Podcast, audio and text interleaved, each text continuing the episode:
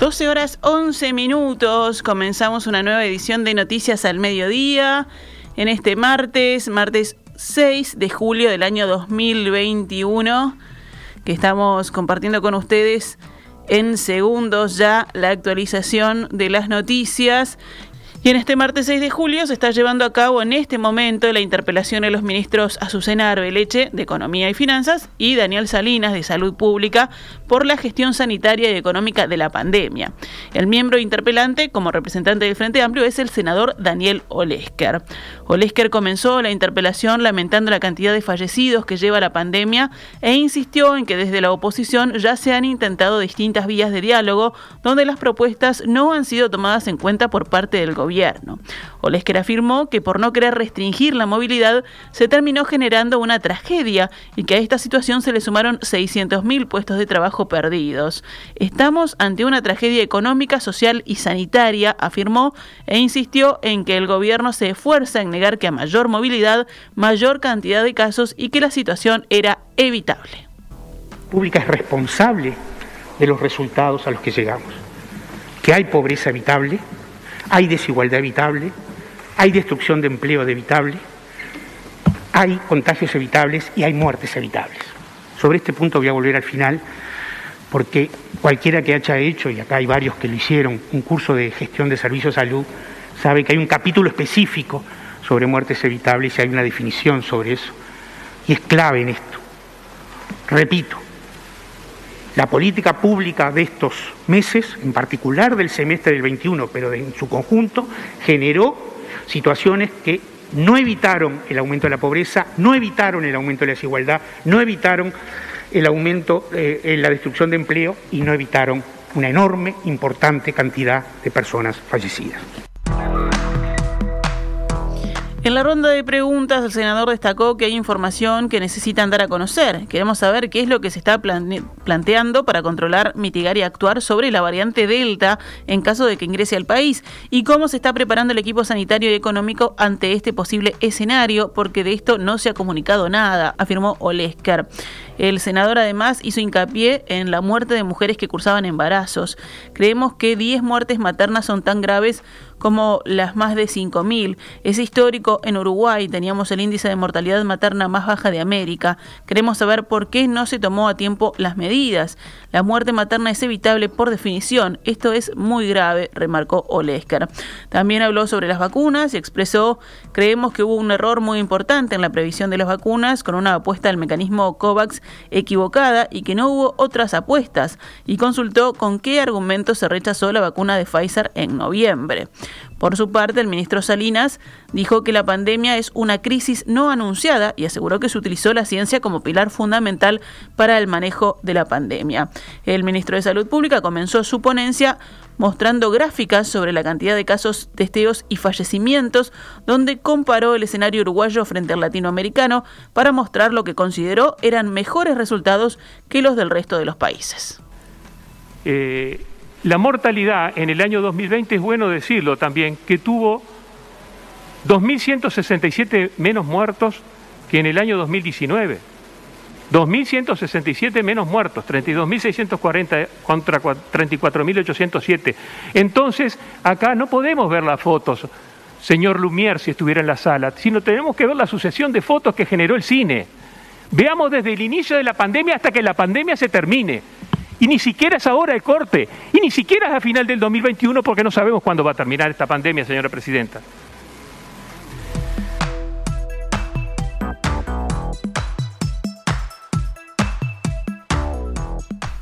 En este momento está hablando el subsecretario del Ministerio de Salud Pública, José Luis Satián. Adaptarnos a la llegada semanal de las, de las vacunas. Nos hubiera gustado que hubieran llegado todas juntas y poder vacunar con mayor velocidad, pero hay una llegada semanal y a eso nos tuvimos que, atener. La proyección de vacunación, hoy ya hemos pasado el 50% y ahí está un poco la gráfica de la proyección que vamos a obtener en los siguientes, en los siguientes días. Vamos a pasar el 55% en los próximos días, así sucesivamente, hasta llegar al arriba del 70%, que es la población que ya está anotada para vacunar. Los vacunatorios, tenemos 177 vacunatorios en todo el país, señora Presidente. Y esto es un esfuerzo, y, quiero hacer un paréntesis, la campaña de vacunación no es de una persona ni, ni del ministerio, es una campaña que es del país. Y creo que es lo que nos tenemos que enorgullecer. Lo que tenemos para mostrar, y ese porcentaje alcanzado, es porque los uruguayos mostraron adhesión y están poniendo el brazo. Y atrás de eso, porque hay decenas de trabajadores cumpliendo su función. Empiezo por las vacunadoras, las que están largas horas en los vacunatorios disponiendo la vacuna. El sistema de logística, todo lo que transportan las vacunas desde los distintos centros de, envío. El Ministerio de Salud Pública, obviamente, del lado técnico y del lado operativo. El, Gobierno Electrónico, el Ministerio de Salud Pública, AGESIC, el Ministerio de Defensa transportando, Ministerio del Interior dando seguridad, ACE con los vacunatorios, los prestadores privados. Hay un grupo de muchas personas trabajando atrás del plan de vacunación. A modo de detalle, están las vacunas, pero también tiene que estar las jeringas y ya llevamos dadas más de 4 millones de, dosis. No faltó un solo insumo ningún vacunatorio del país, ni una jeringa, ni un algodón, nada, ni un equipo de protección, no, ha faltado nada. Eso quiero destacarlo porque atrás de esto hay, hay, mucha gente trabajando en ese sentido. El estudio de efectividad, este es el que publicamos este, periódicamente el Ministerio de Salud Pública, ya todos lo tenemos, de que las vacunas dan resultado y es la herramienta que tenemos para salir de esta etapa de la, de la pandemia. Ahí estaba la palabra del subsecretario José Luis Satián. Bueno, y seguimos adelante con la información. El ministro de Educación y Cultura, Pablo da Silveira, y el presidente de la NEP, Robert Silva, anunciarán hoy, en, en unos minutos, a las 13 horas, el esquema de retorno a la presencialidad en secundaria y UTU, que comenzará el próximo lunes 12. Da Silveira adelantó ayer, sin embargo, que lo más probable es que ese retorno sea en dos pasos, con una diferencia de una semana entre uno y otro. Tenemos toda la voluntad de empezar la próxima semana. Eso no significa que necesariamente todos los estudiantes empiecen la, próxima semana. Es probable que lo hagamos en dos pasos y lo que estamos afinando es quién se incorporaría, incorporaría el primer paso y quién se incorporaría el segundo, pero estamos pensando si en muy poco tiempo estar en un retorno pleno a toda la actividad educativa presencial. El ministro dijo que la decisión se basará en función de las necesidades educativas de los distintos niveles y grupos. Quienes están más en riesgo de dejar de estudiar o quienes están más cerca de egresar son algunos de los criterios que se tienen en cuenta por estos días para la decisión, agregó Da Silveira. El secretario de Presidencia Álvaro Delgado anunció a través de su cuenta de Twitter que las 500.000 vacunas contra COVID-19 que Estados Unidos donó a Uruguay llegarán el próximo jueves.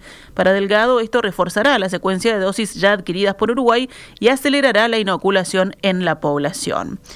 Uruguay tiene al 65,18% de toda su población vacunada con al menos una dosis contra COVID-19.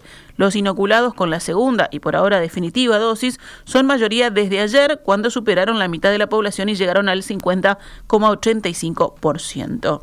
Vamos con los datos de la pandemia en Uruguay. Ayer fallecieron 22 personas con coronavirus. Las más jóvenes de ellas, una mujer de 28 años y otra de 33 años en Montevideo. Los principales indicadores de la pandemia continuaron en descenso. Fueron detectados 600 contagios nuevos en 8.034 análisis efectuados y la tasa de positividad fue del 7,47%. La cantidad de personas cursando el COVID-19 casos activos bajó a 10.646. Los pacientes en CTI son hasta ayer 191. El índice de Harvard se redujo a 26,46 contagios nuevos diarios cada 100.000 habitantes en los últimos siete días, todavía en nivel de riesgo rojo, pero al borde del índice 25, por debajo del cual se ingresa en zona naranja. Ayer, por primera vez en meses, hubo minoría de departamentos en zona roja, porque Colonia bajó a la franja naranja. Montevideo, Y Salto son los que están más cerca de salir del nivel rojo. Rivera es el único departamento en zona amarilla, bajó ayer al índice 4,08% y está acercándose a la zona verde, o sea, por debajo de 1. Vamos con otros temas del panorama nacional. La Comisión Nacional Pro Referéndum contra 135 artículos de la Ley de Urgente Consideración emitió un comunicado donde lamentan que el acto de homenaje al GACH, al Grupo Asesor Científico Honorario, se realice el jueves 8 de junio, el mismo día en que se deberán entregar las firmas contra la LUC. Por otro lado, la Comisión expresa el reconocimiento a la labor desarrollada por el GACH, gremios médicos e instituciones científicas en la pandemia del COVID-19. Además, la Comisión aseguró su solidaridad solidaridad ante los ataques infundados y calumniosos que los integrantes del grupo de científicos recibieron durante todo el proceso. Finalmente, en el comunicado se lamenta el cierre del GACH con la pandemia en curso y con respecto a las firmas convocan a los uruguayos a adherirse contra la LUC a dos días del cierre. Se firmó un preacuerdo para retomar las obras de UPM2 luego de una semana de conflicto sindical con paro. La asamblea del ZUNCA, del Sindicato Único Nacional de la Construcción y Anexos, deberá ratificar el documento signado también por las cámaras empresariales, el Ministerio de Trabajo y UPM. El preacuerdo implica, entre otras cosas, según informa el diario El País, que se sacaría de la obra el capataz denunciado por acoso laboral de entre 15 y 30 días a hacer un curso de relación laboral.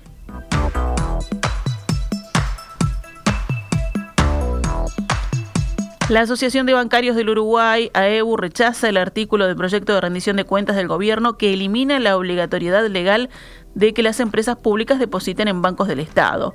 El dirigente de AEU, Gonzalo Pérez, dijo hablando con el país que la modificación es un atentado al patrimonio de los uruguayos.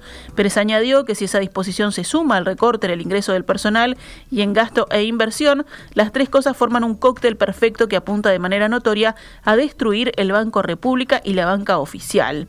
La iniciativa del gobierno sorprendió incluso al director del Banco República en representación del Partido Colorado, Max Zapolinsky, quien, citado por la diaria, dijo en el directorio mismo de Brown. No se ha planteado el tema y se ha enterado y que se ha enterado por las noticias. Zapolinsky aseguró que no sería una decisión acertada cambiar la normativa vigente en el sentido en el que se está planteando.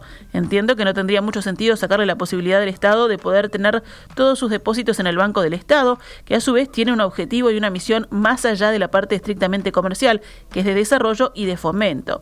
Por lo tanto, no hay mejor forma de utilizar los dineros de los organismos públicos para poder ayudar a la tarea de desarrollo de los sectores productivos del país, fue lo que indicó el director del Banco República por el Partido Colorado. Por su parte, el presidente del banco, Salvador Ferrer, se refirió al cambio normativo planteado en el proyecto y le quitó dramatismo. No, no, es un artículo que genere demasiada preocupación, es, parte de la eventual competencia que podamos tener en el mercado. Así, así como competimos hoy día para cualquier financiamiento de una empresa pública, competimos con la banca, también tenemos que competir a la hora de, captar los depósitos. y de esa forma no se pierde un poco, eh, no solo los clientes, sino los manejos específicos de, de las instituciones públicas al no estar en una dependencia pública también. No, no, sé por qué tendría que asumir que se pierden, porque en definitiva a lo sumo estaríamos en competencia. Creo que tenemos buenas chances de, poder mantener y competir de forma adecuada por el negocio. No, no, no asumiría como una pérdida. El intendente de Salto, Andrés Lima, se unió formalmente ayer al sector Liga Federal del Frente Amplio en un acto desarrollado en el local La Huella de Sereñi, en Montevideo. Lima dijo que hay objetivos claros en lo inmediato, como la recolección de firmas para lograr el referéndum para derogar los 135 artículos de la Ley de Urgente Consideración, a fines de este 2021 la elección y el proceso de la interna Frente Amplista, y más a largo plazo lo que va a ser la elección nacional de 2024.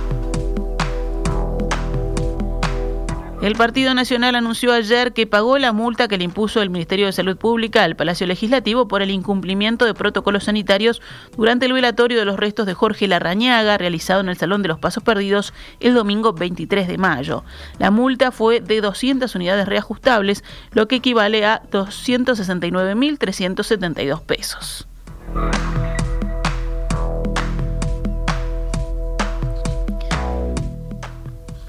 El director de limpieza de la Intendencia de Montevideo, Ignacio Lorenzo, anunció en la Junta Departamental que en este periodo de gobierno se apostará por el retiro de los contenedores de basura de los espacios públicos, es decir, de plazas y parques.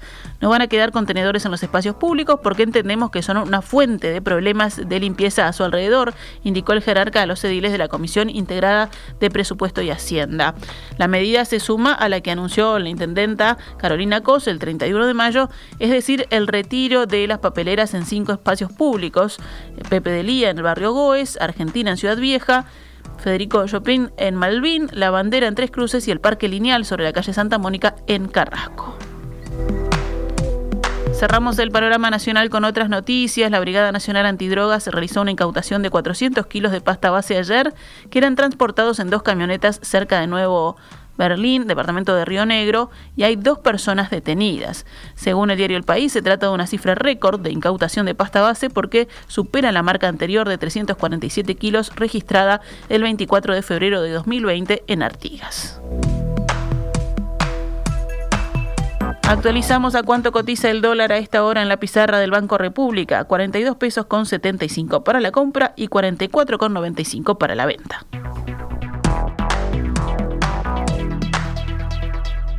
Estás escuchando CX32, Radio Mundo, 1170 AM, una radio para crecer.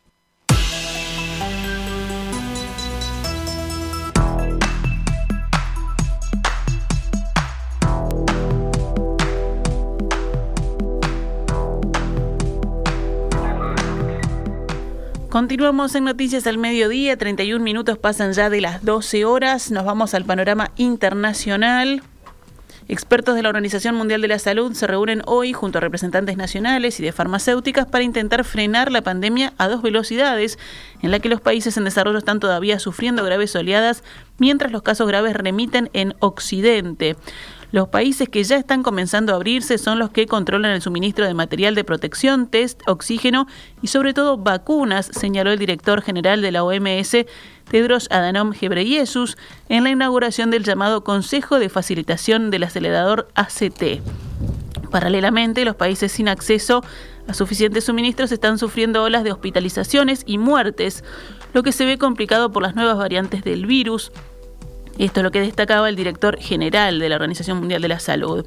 Este acelerador, copresidido por los gobiernos de Noruega y Sudáfrica, fue creado por los miembros de la Organización Mundial de la Salud para facilitar el acceso a herramientas contra la COVID-19 a nivel global.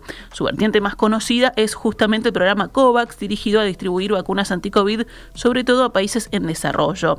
En África los casos de COVID-19 siguen aumentando rápidamente y ya nos encontramos ante una tercera ola de infecciones, señaló la ministra de Sanidad en funciones sudafricana, quien recordó que de los 3.000 millones de vacunas anti-COVID administradas en el mundo, solo el 0,3% han llegado a países pobres. También afirmó que la reciente creación en Sudáfrica de un centro de desarrollo de la tecnología ARN mensajera usada en las vacunas por ejemplo, de Pfizer, BioNTech y Moderna, es un avance hacia una mejor distribución de las tecnologías contra la pandemia en todo el mundo. Necesitamos poder tener iniciativas de este tipo en otros continentes, particularmente en Latinoamérica, aseguró. Tedros Adhanom Ghebreyesus también reiteró su llamada a que las farmacéuticas que disponen de este tipo de tecnología la compartan y compartan su conocimiento para acelerar la lucha contra el coronavirus causante de la COVID-19. Y si nos vamos a Japón, las autoridades de la ciudad costera Atami, en el centro del país, continúan intentando determinar el número de víctimas del enorme deslave que arrasó decenas de casas el sábado mientras disminuían las esperanzas de encontrar supervivientes. La cifra oficial de muertos se elevó a 7 y 27 personas seguían desaparecidas según un nuevo balance provisional de las autoridades. Sin embargo, el plazo de 72 horas tras la catástrofe, considerado crítico según los expertos, para encontrar a personas con vida, terminó a última hora en la mañana de hoy. Cuanto más tiempo pasa, más difícil es recatar a la gente, pero continuaremos nuestra búsqueda tratando de salvar el mayor número de vidas posible, declaró Takamichi Sujigama, portavoz de la prefectura de Shizuoka.